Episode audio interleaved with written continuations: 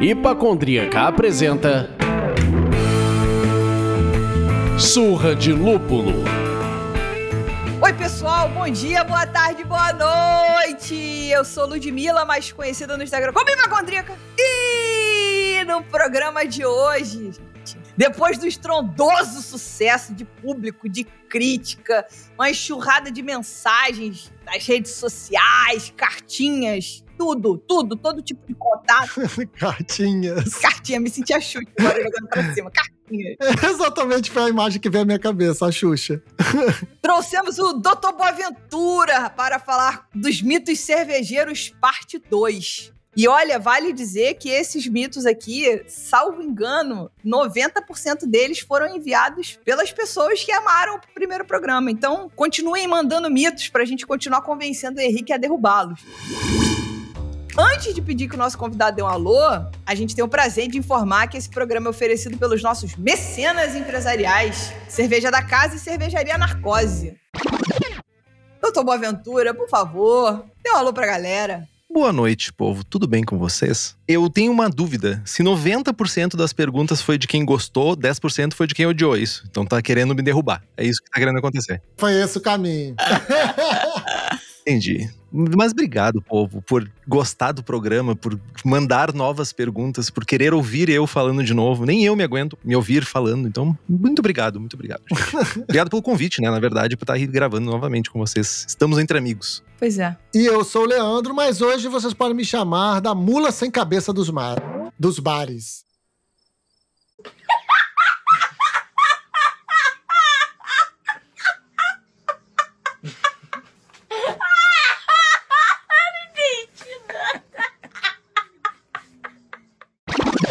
Ai, você. Eu vou ter que perguntar, mas. Oi? Por quê? O que, que, eu perdi? Eu costumo escutar o programa, o que, que eu perdi? Pior do que ser a mula sem cabeça dos bares é ser a mula sem cabeça dos mares. Que é tipo o mendigo dos mares, sabe? Mendigo dos mares, do, do irmão do Jorel. Caralho. Meu chapéu, gente. Tá bom. Mas por que, que é mula sem cabeça mesmo? Ah, porque é folclore? É um mito. Dizem que vem, dizem que não vem. O Mi. Ah! Caralho, arrasei. Gente, Gente, uma piada perde a força quando você explica ela. Mas assim, ela vira. não, não. Não, a piada perde a força. Não, senhor, cara. Quando a gente não entende nada da piada, ninguém nem ri. Não, mas vocês não entenderam. Isso não foi uma piada, isso foi quase um tratado, gente. É um tratado que foi feito sobre a mula sem cabeça, gente. Olha só, sério. Genial. Muito bom, muito bom.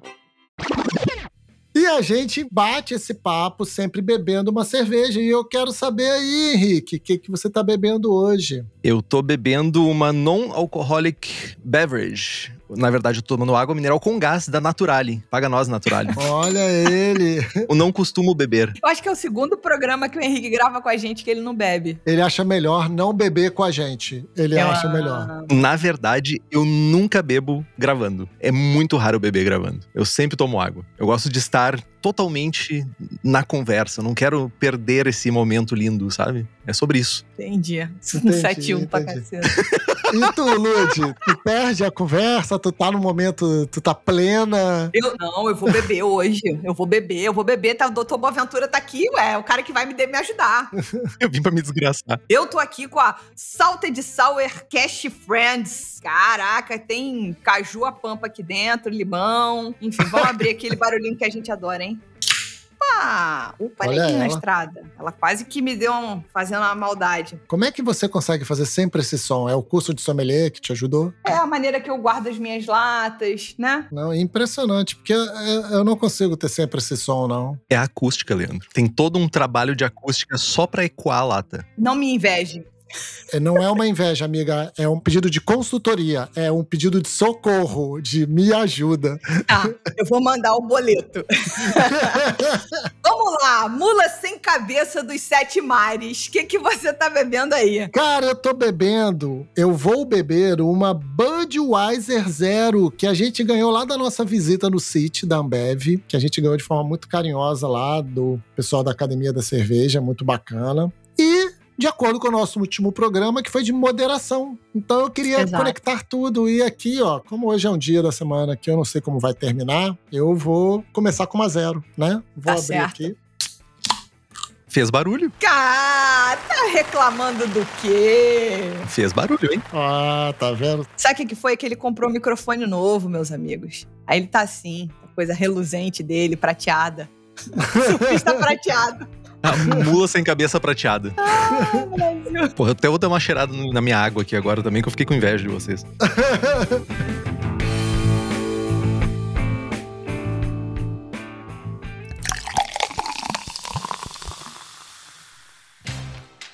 Meus queridos, meus queridos, vocês sabem que esse programa não começa sem que a gente vá enaltecer os nossos mecenas. Eles que nos ajudam a manter a independência criativa do Surra de Lúpulo são pessoas fundamentais pra gente. E a gente gostaria de agradecer a Rosária Pacheco, querida, Leandro de Melo, Aline Jansen, Oscar Freitas. Leandro Almeida, eu resolvi agradecer os Leandros.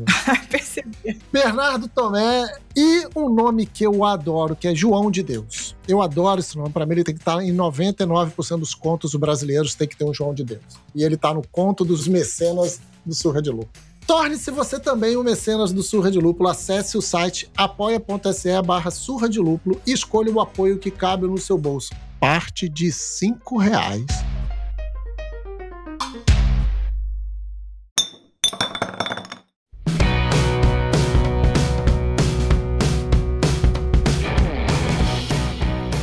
Bom, meus amigos, vamos parar de ocupar o tempo do Henrique, né? Vamos partir sem mais delongas. Vocês também não aguentam mais de saudade desse programa, então vamos começar. Vamos lá, doutor Boaventura, mito ou verdade? Essa é boa. Cervejas puro malte são atestado de qualidade? Mito ou verdade? Já começamos assim, né? Eu tenho umas coisas pra falar, eu tinha uma piada boa pra fazer, eu tinha uma discussão ainda pra iniciar, mas a gente já vai pros mitos. Vamos lá, gente. Ué, gente, você, porra, se apresentou lá em cima, não falou nada. Vamos começar de Tá novo, então. Eu sou tímido, eu sou assim. Então conta a sua piada. E a gente começa de novo. Não, mais tarde. A gente deixa agora na gaveta para as pessoas ouvirem no final do programa. A gente deixa pra depois. Agora a gente deixa ela na gavetinha. Então, se você chegar no final desse programa, vai ter uma piada do Dr. Rick. É o clickbait do Henrique. Na verdade, uma discussão. Eu vou trazer uma discussão. Beleza, manda brabo. Cervejas puro malte. Eu já vou começar dizendo que isso é um mito, tá?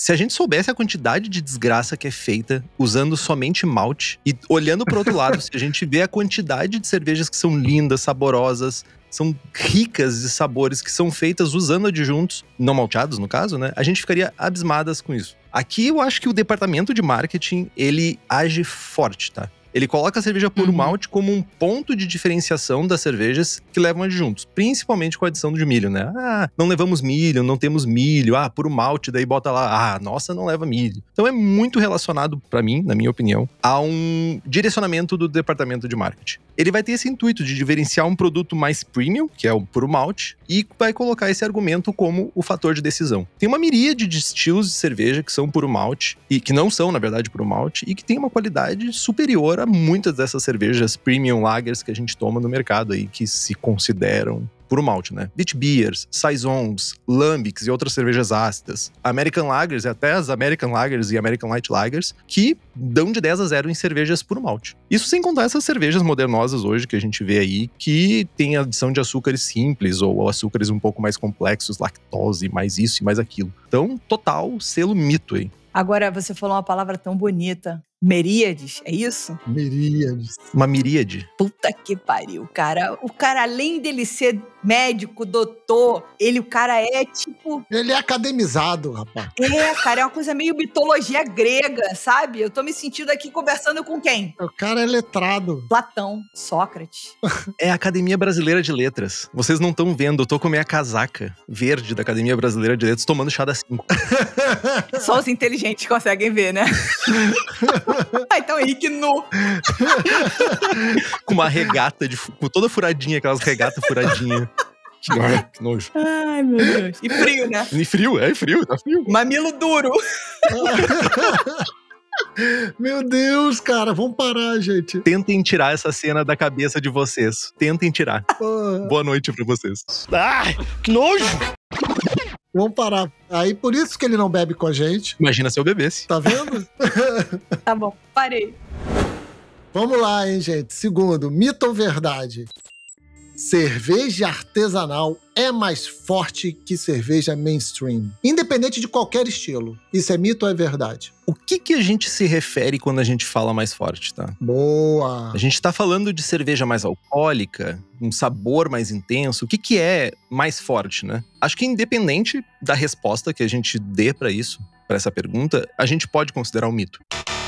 Cerveja artesanal é, ou pelo menos deveria ser pela sua criação, né? Uma cerveja que preza por qualidade, por aromas e sabores de qualidade, tá? Se a gente olha para o mercado de pale lagers mainstream, principalmente essa linha mais barata que tem no supermercado da vida e nas gôndolas de supermercado, a gente tem uma diferença de sabor muito pequena. Se tu for pegar, eu não vou dizer nomes que eu não quero, ninguém patrocina eu. Ninguém dessas big players me patrocina. Então, vai lá na gôndola do supermercado e olha assim aquelas cervejas que estão na promoção. A diferença de sabor que tem entre elas é muito baixa. E ela tá muito orientada, de novo, pelo departamento de marketing, porque é para agradar as pessoas que não estão buscando um sabor diferente. Ela tá buscando Sim. uma cerveja barata e de certa forma que se encaixe na ideia que elas têm de cerveja quando elas estão no supermercado. É uma bebida quase sem sabor, carbonatada e barata para beber em quantidade. Então, quando a gente olha para outros estilos, vamos pensar em uma miríade de outros estilos para usar a mesma palavra, a gente tem toda uma preocupação com lucratividade que a cerveja vai ter. Então, às vezes o que pode ocorrer é que alguns estilos vão ser feitos olhando para a intensidade inferior para ficar dentro do budget, para ficar no orçamento que a cervejaria tem para fabricar aquele estilo. Quando no mercado artesanal é o inverso. Em geral, as cervejarias estão buscando mais intensidade de aromas e sabores para se destacar, porque a competição é muito grande. Então, elas tentam se destacar buscando intensidade de sabores. Ou pelo menos deveriam fazer isso. A gente está olhando para vocês que não fazem cervejarias artesanais que não fazem. Então tem essa visão, principalmente do consumidor mais velho, de que qualquer cerveja que tenha um sabor mais forte, tenha mais sabor, na verdade, ela é mais forte. O meu pai é campeão de falar isso. Para ele a cerveja é forte, bock, mouse beer ou uma cerveja boa. Essa é a descrição que ele tem pra cerveja. Só tem isso. É difícil pra caceta, né? Não. Você, um cervejeiro caseiro, porra, renomado, juiz BJCP nível, porra, Jedi. Aí chega teu pai e manda uma dessa. Eu tenho irmão brameiro, filho. Tem irmão brameiro. Meu irmão fica me mandando foto de brama todo dia, se ele puder.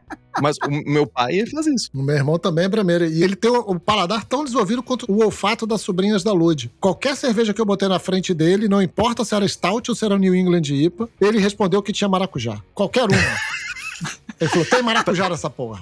Pra, pra vocês verem como o consumidor médio, ele não tem desenvolvido o paladar, né? A gente não tem esse costume de provar coisas diferentes, de sentir sabores diferentes. O cítrico é maracujá ou laranja. No máximo um limão. Uhum. Sour é azedo, é limão, limão verde. Sempre, sempre, sempre isso. E pro meu pai, cerveja forte é bock. Brahma Bock.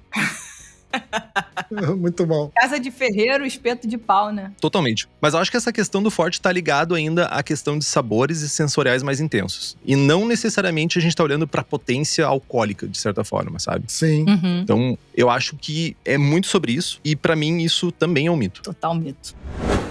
Agora, essa é legal, essa é legal. Essa é legal. A gente sabe a resposta, mas essa é bem legal. Porque isso pode bater na cabeça das pessoas. Sabe aquela dúvida que a pessoa tem e fica guardando pra si? Guarda não, gente. Manda pra gente que a gente faz aqui mais um mito e verdade com o Henrique. A gente, na verdade, no próximo podia fazer, ser, tipo, verdade ou consequência, né?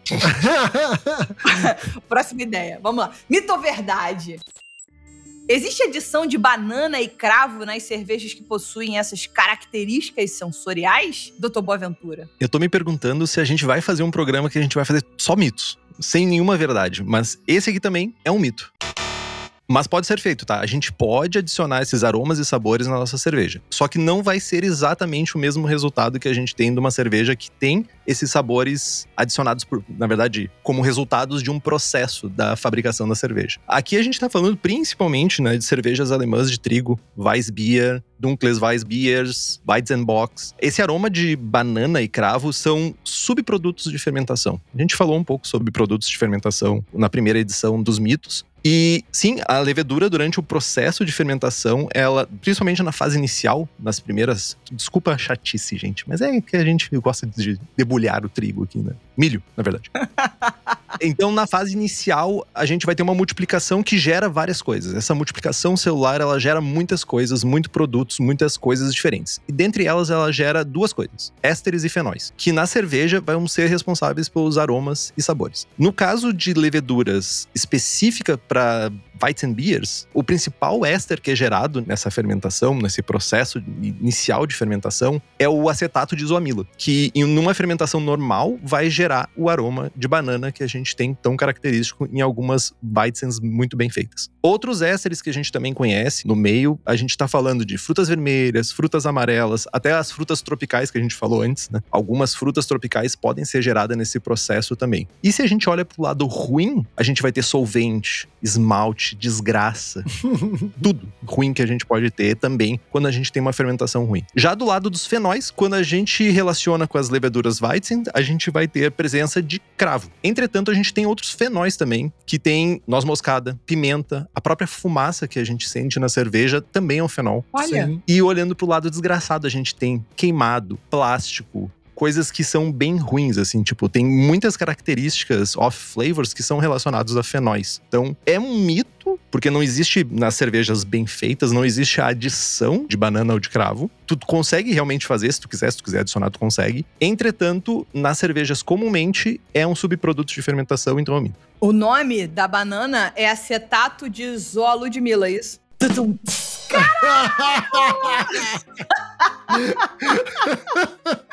que horrível! O que, que eu vou dizer?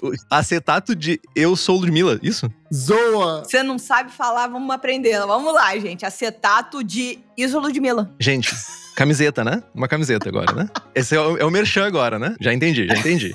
Caraca, muito bom, Lud, muito bom. Ai, Brasil. Agora vamos para mais um mito ou verdade. E aí, cara, eu acho que essa é uma das marcas que mais tem lenda de bar. Você senta no bar e alguém fala dela. A gente quer saber da Guinness. Dizem que usou durante muitos anos na sua receita bexigas de peixe. Mito ou verdade? Gente, abram mais uma latinha. Comemorem. Como diz o Luva de Pedreiro, receba, porque isso é verdade. Receba, que é o cara da luva de predeiro. Obrigado, meu Deus.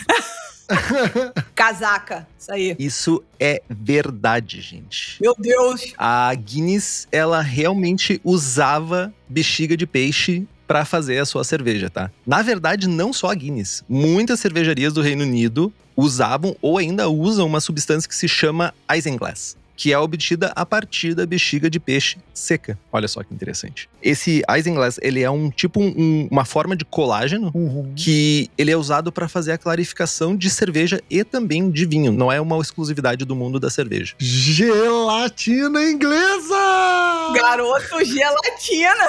Exatamente. é a gelatina inglesa. Olha aí, ó. Caralho. Foram buscar no lugar mais difícil, gente. Inicialmente era feita de esturjão, especialmente a beluga. Tadinha, a beluga é um bichinho tão bonitinho, sabe? Tipo, faziam a partir da beluga.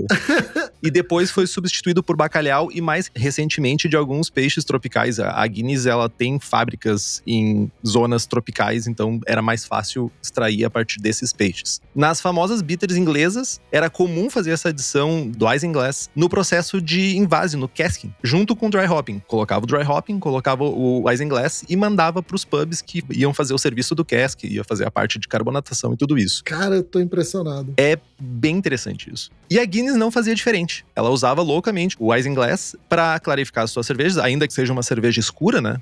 Era a pergunta que eu ia fazer agora. Qual era a finalidade de, de clarificar uma cerveja escura, mas enfim. É uma excelente pergunta, porque a clarificação ela é uma coisa visual. Entretanto, a gente também consegue tirar sólidos que estão em suspensão, proteínas, levedura, a gente consegue retirar muita coisa que está em suspensão que pode mudar o sabor ou mudar a textura da cerveja quando a gente está tomando. Por isso que é importante o processo de clarificação olhando para o lado de não é bem filtragem, porque não é uma filtragem, mas é no processo realmente de retirada de sólidos. E o Isinglass ele ajuda a fazer isso. Entendi. E a Guinness fazia isso nas suas cervejas até 2016. Caralho. Quando daí, novamente, hoje esse é, é mitos, departamento de marketing.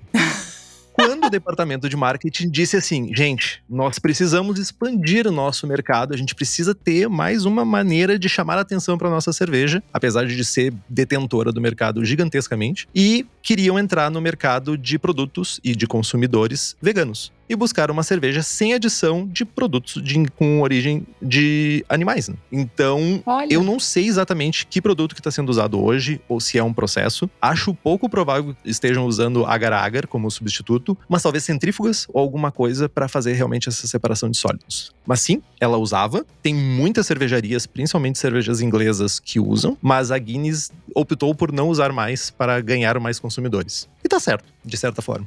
Olha só, gente. Uau. Eu tô perplexa. Eu tô perplexo e tô com uma dúvida boba, boba. Mas é maravilhosa, então vou fazer, porque eu sei que o Dr. Rick não estuda só medicina, ele também estuda biologia no, no lato senso, Lud. E aí, eu queria entender o seguinte: todo peixe tem bexiga natatória e é da bexiga natatória que está falando ou existe uma segunda bexiga dentro do peixe que é de urina? Porra, Leandro! Porra, Leandro! Nem que. Nem... Ai, caralho. Peixe mija, é isso? Confio em você, cara. Você é a cabeça incrível, cara. Eu confio em você. O que você falar pra mim, eu vou aceitar. Você pode mentir, mas eu vou aceitar. Eu vou me abster de responder isso, porque eu não sei. Eu não sei. Eu fiquei pensando, tipo, será que a gente tá consumindo água que é mijo de peixe, basicamente? Porque se. Agora eu não sei se peixe mija. Não sei se peixe faz esse. tem esse processo de. de, de não sei. Se eu fosse chutar, eu ia falar que peixe é tipo passarinho. Sai tudo no mesmo buraco. É direto. É. Fluxo único. Tá bom. Exato. Vamos seguir aqui. Alguém da biologia, por favor, ajuda a gente. Gente, da, da próxima vez a gente. Eu vou tentar encarnar a parte bióloga da coisa também. Pois é, você já sabe que o Leandro pode fazer esse gancho, que ele é o capitão gancho desse programa, então. Genial, gente. Mas eu vou ficar devendo, eu não sei. Eu imagino que todos os peixes tenham essa bexiga natatória, mas eu não sei se tem compartimentos diferenciados pra cada um do. Se é uma pra ar e outra é pra urina, não sei, gente. Não tá, né? Tô devendo essa, vai ter que voltar depois. Valeu, Leandro, por me quebrar as pernas aqui. Tamo junto.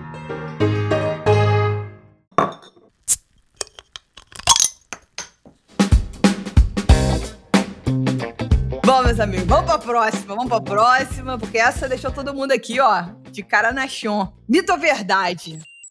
A água de determinada região é mais propícia do que de outra para a confecção de algumas receitas de cerveja? Mito ou verdade? Primeiro que na Chon é só algumas pessoas que vão entender, né? Tem pessoas. Uma, precisa de uma certa idade, né? A faixa etária correta entende. A faixa etária é correta. Então, eu tô com 41, não posso enganar ninguém. Vou fazer 42 esse ano, então é a vida. Dona Armênia. Só queria dizer isso. Sobre a água e não sobre a Dona Armênia, historicamente é verdade até um certo ponto. A questão de determinadas águas de certas regiões são mais propícias para fazer receitas de cerveja. Eu diria que é mais propício a gente falar em essas águas são mais apropriadas para criar estilos. Depois dessa série de malte que a gente tá fazendo lá no Braçagem Forte, a gente vai acabar fazendo uma série sobre águas. E a gente vai se aprofundar um pouco nisso, mas de uma maneira um pouco mais geral. Tem certos íons presentes na água que acentuam sabores, alguns sabores específicos. Sulfato ressalta o amargor, cloreto ressalta o maltado, e por isso certas regiões com determinados perfis de água conseguem ter mais destaque de uma coisa ou outra. E também com, por, justamente por esse destaque, vão conseguir favorecer a criação de alguns estilos famosos. Vamos pegar a água de Pilsen, por exemplo, na Tchek. A água que tem lá é uma água com pouquíssimo teor mineral, é uma água super leve, que a gente chama, super pouco mineralizada. Uhum. E isso permitiu o desenvolvimento de uma cerveja mais clara, sem fazer ajustes de pH e com um amargor suave, um amargor tranquilo pra gente beber, que são as Bohemian Pilsners, ou mais comumente agora as Czech Premium Pale Lagers. Olhando para o Reino Unido, lá em Burton, as águas de Burton-on-Trent, a gente tem uma água com teor mineral. Aqui na Inglaterra a gente tem águas com perfis muito diferentes, muito, muito diferentes. Mas em geral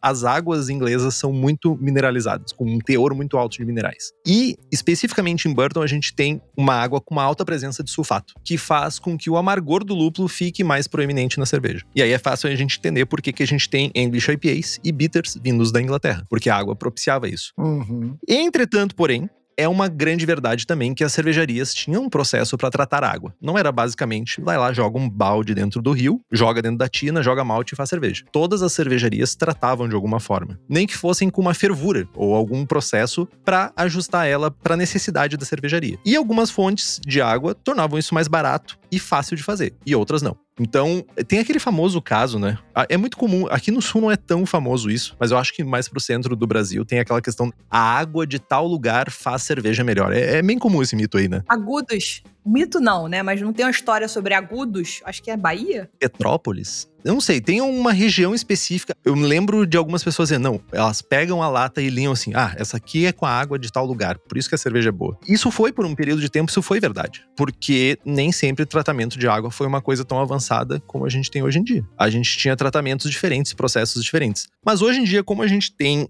muitos processos, filtro de os- osmose reversa, que gera uma água, praticamente uma água destilada, qualquer cervejaria com investimento correto consegue fazer um perfil de água adequado para qualquer estilo. E tu não depende mais de fonte específica. Lógico, se tu for ter uma fonte com poucos minerais, isso facilita muito, porque a tua água é basicamente uma tela vazia onde tu pode pintar o que tu quiser em cima. Mas teoricamente, qualquer cervejaria com os equipamentos corretos consegue gerar a água que quiser para fazer o estilo que quiser. Então é verdade, de certa forma. Aí tá, lá vem você com esse negócio de certa forma. É, é verdade até a chegada da tecnologia, né? Quando chega a tecnologia, Exatamente. permite que você vá melhorando e tal, mas faz sentido, né? É histórico. A história nos diz que realmente aconteceu isso. Não é à toa que foi em Pilsen que surgiu um estilo, que foi na Alemanha que surgiu outro estilo, que foi na Inglaterra que surgiu outro estilo. Uhum. Tem um fator histórico envolvido. Entretanto, hoje em dia já não é mais verdade. Hoje em dia já não. Nós temos belíssimas American IPAs sendo produzidas no Brasil, ou English IPAs de qualidade sendo produzidas, não sei, na África, por exemplo, na África do Sul.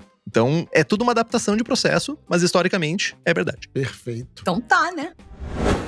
Vamos para mais um mito ou verdade. Esse aqui é muito da cultura do boteco, esse aqui é da alma do brasileiro e a gente quer saber se cerveja boa é aquela que vem trincando, que vem como a canela do pedreiro, que vem com véu de noiva, que sai do cu da foca. A gente quer saber. Ai, gente, sério, eu, eu já falei que eu tenho esse problema de visualizar as coisas, e eu confesso que quando vi essa pergunta, eu fui pesquisar. Desculpa, FBI, qualquer pessoa que esteja vendo meu histórico de pesquisa. Não deve ser fácil lidar com o meu histórico de pesquisa. Eu fui pesquisar pra ver o que, que seria, né? O cu da foca. Mas eh, realmente, quando tu coloca cu da foca no, no, no Google, vem só imagens de cerveja gelada. Olha que coisa interessante. E uma foca com uma carinha feliz. É um regionalismo. É um regionalismo, exatamente. Mas é um mito total, total, total, total. A gente vive nesse país tropical, até demais, eu diria. Tamo aí. Pessoal aí com 21 graus achando que tá muito frio e eu aqui menos de 10 graus e tô com frio. Tu ri da dor alheia, desgraça. E ao contrário de, que, de outros países que têm essa cultura de consumo de cervejas a temperaturas mais amenas, principalmente em países europeus, o sol na rua aqui, a gente, ele tá te- sempre tentando matar a gente. É um inimigo. O sol é um inimigo do brasileiro, em geral, ou dos sul-americanos de uma maneira geral, que não estão perto da Patagônia. Lá. E uma cerveja extremamente gelada é o que todo mundo quer, uma cerveja refrescante e, basicamente, as cervejarias mainstream querem vender cerveja e juntam as duas coisas. Só que tem um outro fator que envolve o consumo de cerveja extremamente gelada, que é o fato que quando a gente tem uma temperatura muito baixa, basicamente o que está acontecendo nesse processo, quando a gente bebe essa cerveja, lá, a gente olha lá nos freezers e tá menos 5, eu acho que menos 5 é uma temperatura padrão. O que acontece essa bebida menos 5 graus quando a gente bebe é que ela vai adormecer momentaneamente as nossas papilas gustativas e vai diminuir nossa capacidade de sentir aromas e sabores. Então aquela cerveja que saiu meio torta, mal fermentada, cheinha de subprodutos que a gente falou em algum momento, que dão aquela dor de Uhum. cabeça sofrida que a gente também falou na primeira edição, aquela dor de cabeça do acetaldeído, vai ficar tudo escondido, tudo numa névoa de cerveja cu da foca, que saiu do cu da foca. Então, então, o que está acontecendo é basicamente isso. A gente está temporariamente adormecendo nossos sentidos, né, gustativos, para tomar uma cerveja ruim, basicamente. Tipo, vocês já estiveram em algum momento que a pessoa, nossa, essa cerveja tá choca, que horrível. Eu beberia uma Pilsner Urquell choca rindo, rindo, rindo, rindo, porque ela não é uma cerveja ruim. Agora, uma Brahma quente é um sofrimento total, assim. Paga nós, Brahma. O cara bate, fala mal e paga nós, Brahma. Paga nós pra não falar mal. Essa que é a questão. Ah, entendi. O miserável é um gênio. Entendi. Cerveja boa é consumida numa temperatura que tu vai conseguir sentir sabores, aromas e todas as nuances que tu puder sentir daquela cerveja. Se a gente for pensar em estilos, né? Se a gente for colocar em faixas, e eu não tô tentando usar todos os estilos aqui, numa temperatura mais baixa, entre 2 e 4 graus, a gente vai tomar lagers leves, cervejas mais refrescantes, tipo uma Witbier. Entre 4 e 6 graus a gente vai para Weizens, cervejas belgas ácidas. Entre 7 e 10 graus, cervejas um pouco mais intensas e complexas, IPAs, Double IPAs, trapistas ou monásticas, que agora não são mais trapistas, porque não podemos usar o termo trapista, né? Weizenbox. E 10, 13 graus, que é a famosa temperatura de adega, né? Para cervejas mais alcoólicas. Barley wines, wheat wines, doppelbox, icebox e essas desgraças de pastry stouts da vida aí. Então, novamente, estamos falando do, ah, eu quero consumir em massa, eu quero consumir sem sentir sabor, sem enjoar, sem ficar cheio, sem de alguma forma sobrecarregar meu sensorial. Eu tomo a cerveja mais gelada possível, que eu não vou sentir nenhum sabor, nenhum cheiro e vai ser só simplesmente pela tonturinha. Então, é mito total, não recomendo inclusive. Eu acho que esse mito, né, advém, primeiro, apesar do sul fazer frio, nós estamos num país tropical, a temperatura é alta, e aí as pessoas bebem cerveja que não tem, não tem cheiro, não tem muito sabor e bebem muito, né? Não bebem pra apreciar, bebem pra, ah, pra pirar o cabeção. Total. Agora, você fica pensando a quantidade de foca, coitada, que teve que sofrer pra poder. Gente, eu, é que eu só fico, eu só fico imaginando um, um freezer e as- eu não quero imaginar essa cena das focas saindo das focas. E as Cara. bundinhas todas viradas pro freezer, como se fosse aquela Exato, bunda na gente. janela do carro. Tadinha das focas. Amanhã, eu vou até anotar aqui pra amanhã, amanhã, no caso, na sexta-feira, depois desse programa, eu vou mandar um meme pro Henrique. Que é um meme muito fofo, que tem foca. Vou anotar aqui. Meme foca. Obrigado.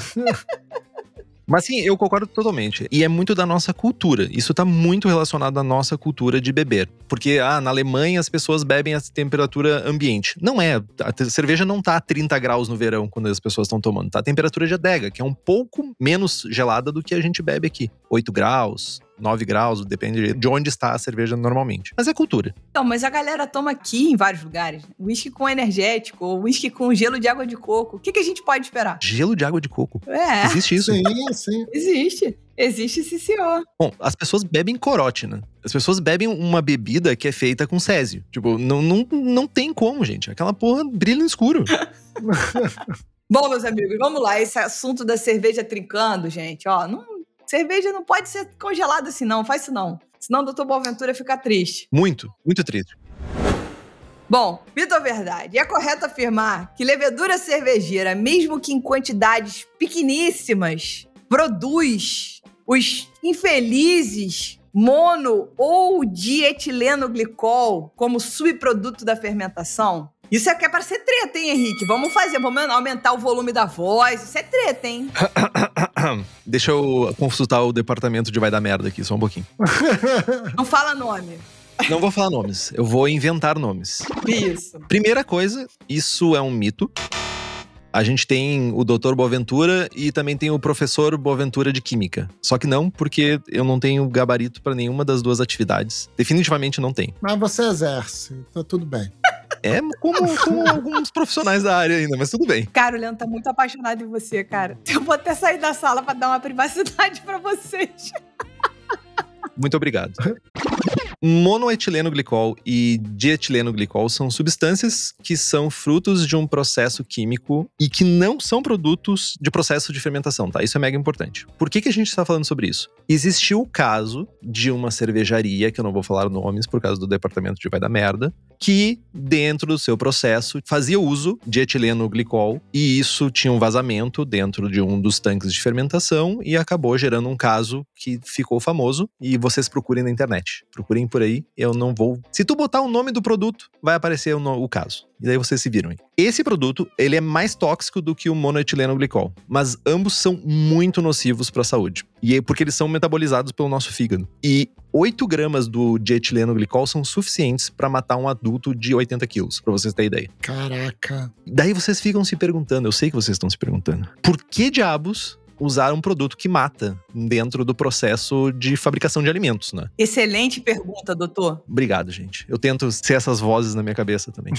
Esse produto ele é usado para conseguir baixar a temperatura, para conseguir o líquido ter uma temperatura bem mais baixa sem congelar ele. E por quê? Porque qual é a palavra mágica da indústria? É mais barato do que usar produtos não tóxicos. Puta que pariu. Então a ganância, o capitalismo venceu e foi isso que causou essa desgraça que aconteceu. Esses produtos eles não são permitidos na indústria alimentícia justamente por causa do perigo que eles apresentam e porque ele não tem nem aroma e o sabor dele é bem adocicado. Então, dentro da cerveja, ele fica quase imperceptível. Foi um combinado de desgraça, sabe? Usar um elemento químico que poderia ser altamente tóxico, que é transparente, que não tem aroma, que tem um sabor mais adocicado e que não foi identificado na cerveja. Essa foi a desgraça. E na indústria, o mais comum é usar um produto chamado propinoglicol, que e juntamente com esse produto usar algum corante, um corante bem forte, vermelho, verde, roxo, para que fique nítido que se tiver algum tipo de vazamento, vai ficar refletido na cerveja. Tudo bem, hoje em dia a gente tem cervejas dessa cor eventualmente, mas a ideia é que fique bem nítido na cerveja que aquele produto está presente. Então, é mito e é um mito muito triste, tá? Pra falar a verdade. É, inclusive, na verdade, rolaram matérias sobre esse assunto falando que isso foi tipo. É uma coisa normal no Brasil também, né? Do mesmo jeito que tem um clima quente, a gente adora criar a gente, né? Os nossos governantes, etc. Cortinas de fumaça para tirar o foco de uma coisa. Você mostra uma falácia aqui para tirar o foco e aí, entendeu? Criar essa fake news então, a gente está aqui para combater essa fake news também, de acordo com as informações que o Dr. Boaventura falou. Então, isso é um tremendo mito, meus amigos. Não caiam nessa esparrela. É, e é um mito sério demais, né? Como sério. ficou bem claro, eu acho. Sério demais. Não só sério, como usar isso para diminuir a responsabilidade de quem causou esse problema já é, é duplamente criminal, né? Vamos colocar dessa forma. Exato. Exatamente.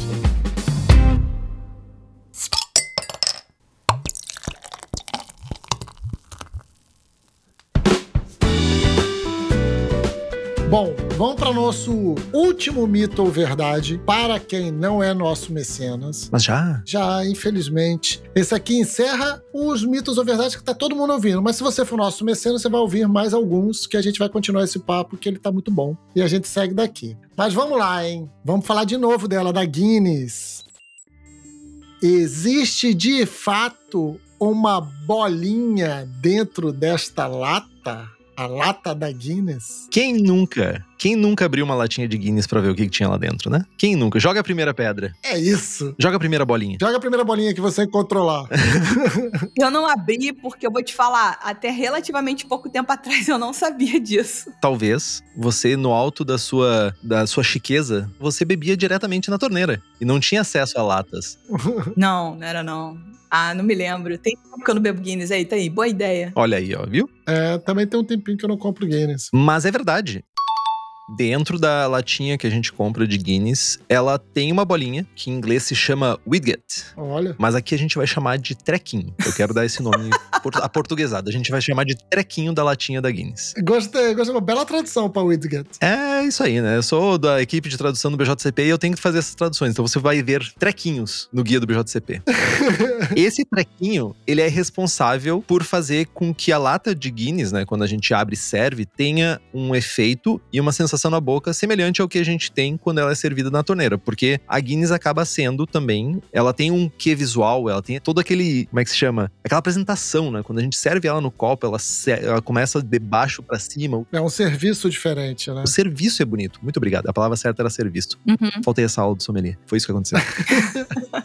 e o trequinho, ele é basicamente uma esfera plástica, logicamente, de nível alimentício, pode ficar tranquilas, que tem um microfuro, é tipo uma bolinha de ping-pong com um microfuro, mas menor. Quando estão invasando a cerveja, esse processo é feito sob pressão usando nitrogênio. Esse nitrogênio entra no buraco junto com um pouco de cerveja e a lata é selada, né? O processo de invase de lata normal. Quando a gente abre ela, o que que acontece? Ah, a pressão é normal que a pressão se equalize. Toda pressão tende a se equalizar. E no caso da lata, a pressão que está dentro vai tender a se equalizar com a pressão que está fora da lata. Uhum. E como dentro do trequinho tem muito mais pressão por causa da questão de ter um, um furinho muito pequeno para sair essa pressão de dentro, Caraca, que genial. ela vai cuspir, essa bolinha vai cuspir cerveja e nitrogênio no líquido. E vai fazer com que milhões de microbolhas de nitrogênio se formem e subam até a superfície da cerveja, formando aquele colarinho bonito. Porque o nitrogênio, ele é um gás que gera bolhas bem menores do que o gás carbônico, que o CO2. Então, é isso que acontece. Esse trequinho, ele foi patenteado em 69, pra vocês terem ideia. É velho pra caramba. Genial. Caralho. E só 20 anos depois, em 89, que foi lançada a primeira lata usando o trequinho. Que não era um trequinho redondo. Era um trequinho mais ovalado, mais chatinho. Parecia um disco de rock, assim. Só que ele tinha um problema que, se tu não tivesse servindo na temperatura ideal, um pouco mais quente, só fazia espuma na desgraça e ia tudo pro espaço a cerveja. Então, se eu não me engano, em 97 veio a versão redondinha, bonitinha, que ganhou um novo nome. Que esse eu não tenho uma tradução boa. É o Smooth Fire. Smooth Fire. Não sei como se pronuncia essa porra em inglês, mas É um fogo suave. É o fogo suave, é o É um foguinho. fogo suave. Ou foguinho. É um fogo É o suave. é um foguinho. foguinho. é o trequinho suave. É o trequinho com as manhas. É o traquinho com as manhas. Ai, Mas pra vocês verem, né? A cerveja continuaria sendo cerveja se a gente servisse ela no copo sem esse trequinho. Mas ter o trequinho dentro faz com que tu consiga ganhar pontos extras. Quem não gosta de ver? Eu adoro ver aquele processo de uma cerveja servida no nitro. Aquela cerveja saindo com. se formando o serviço, né? É muito legal. É muito massa. Eu acho que a Maniacs, alguns anos atrás, lançou uma cerveja, uma IPA com nitro. Eu acho que não tinha bolinha. Acho que não. Mas eles recomendavam que a gente sacudisse. Isso me dá um pouco de medo. Sabe? De tipo, todo mundo fala assim, sacode a lata. Eu falo, ah, puta que pariu. Isso é uma pegadinha. Vai virar uma câmera, tipo, pô, yeah, yeah! Tipo, pular o Sérgio Malandro na minha cara, entendeu? É tipo uma cervejaria que agora tem uma cerveja não filtrada que recomendam que sacudam a garrafa antes de servir. E eu não vou falar nomes, Porque elas não pagam você. porque elas não me pagam. Nem me dão cerveja, nada. Pedinte do jeito que eu sou, eu não ganho cerveja dessa cervejaria. Mas é isso aí. Tem vários processos, mas o processo da Guinness especificamente, e se eu não tô enganado, tá? Esse processo é inclusive patenteado, ele é exclusivamente da Guinness. Uhum. Provavelmente outras cervejas, ah, outras dry stouts, devam ter processos também para gerar um processo semelhante, mas não é o trequinho. O trequinho é patenteado lá no escritório de patentes de Londres, trequinho. Eu estou anotando aqui comprar uma Guinness. Olha aí, ó. Incitei ao consumo. Isso é a força da comunicação do podcast. A pessoa sai com impulso de compra. Exato. De repente. Meme de foca, impulso de compra. Fica a dica, gente. Fica a dica, empresas. Surra de lúpulo, braçagem forte, podcasts, incentivam o consumo. É isso. Exatamente. É isso. Porque a gente tá aqui, ó, falando aonde? No ouvidinho das pessoas. Doutor Boaventura, a gente chegou na hora do seu debate. Eu quero saber essa fofoca braba que a galera tá esperando até agora pra ouvir. Foram quase 50 minutos de programa pra esse momento tão esperado. Vocês fizeram perguntas e eu quero saber se isso é um mito ou não. Eu queria saber se realmente alguém liga pra rádio e pede música do Djavan. eu, eu tava. Eu tava. Essa dúvida tá há muito tempo na minha cabeça. Então, eu já liguei pra rádio. Alguém ainda faz isso. Eu já liguei pra rádio pra pedir Legião Urbana, por exemplo. Leg- Legião, é, é aceitável. Eu acho que depende da década. Na década de 80 e um pedaço da década de 90, sim, pediram e pediram pra ouvir Samurai.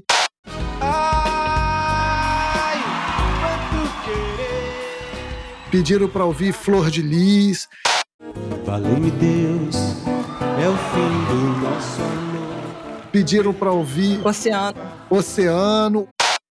Assim que o dia amanheceu. Como é que tu sabe os nomes? Oceano, então, que foi trilha de novela, pediram. Ah, pediram. E aí, no final dos anos 90, aqui no Rio de Janeiro, de repente, apareceu um outdoor do Djavan, que eu nunca mais vou esquecer na minha vida. Que era escrito Djavan, só que o DJ estava numa cor e o Avan estava em outra. E eu só lia como DJ Avan. Pai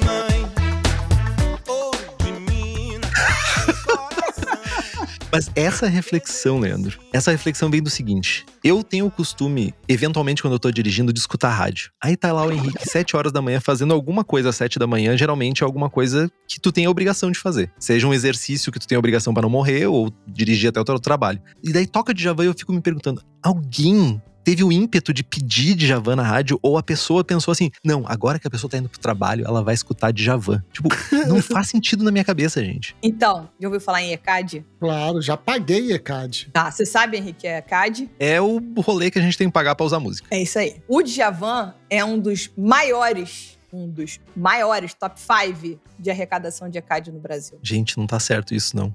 Então, toca. Vai no barzinho. Tá o cara tocando Djavan. Eu levo a sério, mas você disfarça. Tá o cara lá. Tá o cara lá. E agora ele tá andando pau a pau ali com quem? Jorge Versilo. Ela une todas as coisas. Caramba, era a Eu segunda chamo- Depois de Djavan, eu pensei assim, gente, quem é que pede essas coisas? Apareceu na televisão um show de- dessa pessoa aqui, eu pensei, quem vai nesse show? Quem paga pra ir? Eu chamo de Jorge Versículo. Lá em casa a gente chama de Jorge Versinho. terrível, gente. E aquele, e aquele outro rolê do, do banquinho e violão também, que eu não sei o nome também, mas é, é terrível, gente. Tá certo, o meu gosto musical é estragado. Eu sei que as pessoas vão achar que eu tenho problema se forem ver o que eu realmente escuto. Mas Djavan não, gente. Djavan tem que acabar. Tá, o que, que você realmente escuta? Não, você a gente não pode entrar nesse rolê. Eu, eu começo o dia escutando rock e termino escutando black metal, coisa assim. É um rolê totalmente. É, é muito bipolar o rolê. Entendi. Ué, tamo junto, amiguinho. Não muito diferente, não. O black metal eu parei de ouvir, mas tamo junto. Eu começo o dia ouvindo rock e termino o dia. Só que eu sou muito eclético, então eu começo o dia ouvindo rock e termino ouvindo Djavan. E não vejo problema nenhum nisso. Nossa. Ah! Revelações do É. podcast! Eu, eu sabia que eu ia talvez comprar inimizade. Tava tão bonita a nossa relação, Lud. Tava tão não, bonita. mas eu não sou inimigo, não. Tá tranquilo, cara. Tá, tá na paz. Mas eu não tenho nada a ver com isso, não, hein? Não tenho nada a ver com isso, não. Não tem inimizade, não. Mas tudo bem, eu queria trazer esse mito, se é um mito ou não que as pessoas pedem Djavan no rádio. Era isso, essa pergunta que eu ia fazer. Todo mundo tem o, o seu prazer culpado, né? Que brincam do inglês guilt pleasure. Tanto pra cerveja quanto pra música. A pessoa tem o seu prazer culpado. Não adianta. Certo. Ela gosta daquilo ali, ela tem vergonha de assumir que ela gosta. Eu abri mão da vergonha quando eu fiz 35 anos pra frente. Então eu falo, eu gosto de roupa nova. Só você me fascina. Eu fui em show do Roupa Nova. Pronto. Olha só, eu É isso. abri as porteiras. Agora a gente deixa. Deixa o boi passar agora. É isso. Me julguem. Me julguem. É isso aí, gente. Assim a gente termina. Eu prometi cumprir, hein? Prometi cumprir. Exato, exato, exato. É, meus amigos, olha só. Quem é mecenas vai receber mais firula e mais pergunta no conteúdo extra. Então a gente queria aqui agradecer ao Dr. Boaventura por ter estado com a gente mais uma vez. Se vocês quiserem que esse programa tenha uma terceira edição, é responsabilidade de vocês mandar os mitos lá, tanto na Hipacondríaca quanto no Surra, para a gente poder fazer esse compilado de perguntas vergonhosas para o Henrique aqui. né? Então, Henrique, muito obrigada pela paciência, pela atenção, pelos conhecimentos compartilhados. Como sempre, um prazer inenarrável estar entre amigos. É sempre bom, né? Sempre bom a gente elucidar essas coisas. Tem tanto papinho de bar e é tão bom botar eles pra baixo, assim, né? Tipo, não, não, isso não é, não é assim, gente. Por mais que seja chato alguns, algumas explicações, é muito divertido falar. Então, É muito bom. tamo juntos. Obrigado, doutor Rick. Obrigado mesmo por eluceder, iluminar e fazer esse trabalho de romper esses mitos escrotos que nos cercam. Brigadaço. A palavra correta não seria elucidar? Foi eu não falei isso? O que, que eu falei? Não, você falou eluceder. Então é isso, então é isso. Essa zero tá forte. Essa, porra! Essa zero dele deve ser artesanal, hein? É Ambev, Ambev, Ambev. Ai, ai, ai. Bom, meus amigos, vamos aumentar a podosfera do Surra de Lúpulo? Basta enviar esse link desse episódio para um amigo que gosta de cerveja artesanal ou de mito, ou de treta. Ou compartilhar nas suas redes sociais marcando a gente. Nos ouça no Spotify, Google Podcast, Apple Podcast, Deezer e outras plataformas de streaming. Gosta do conteúdo que a gente produz por aqui? Faça um review nosso na plataforma preferida, dá as estrelinhas lá, isso ajuda muito na distribuição do nosso conteúdo. É isso, meus amigos, até semana que vem. Até.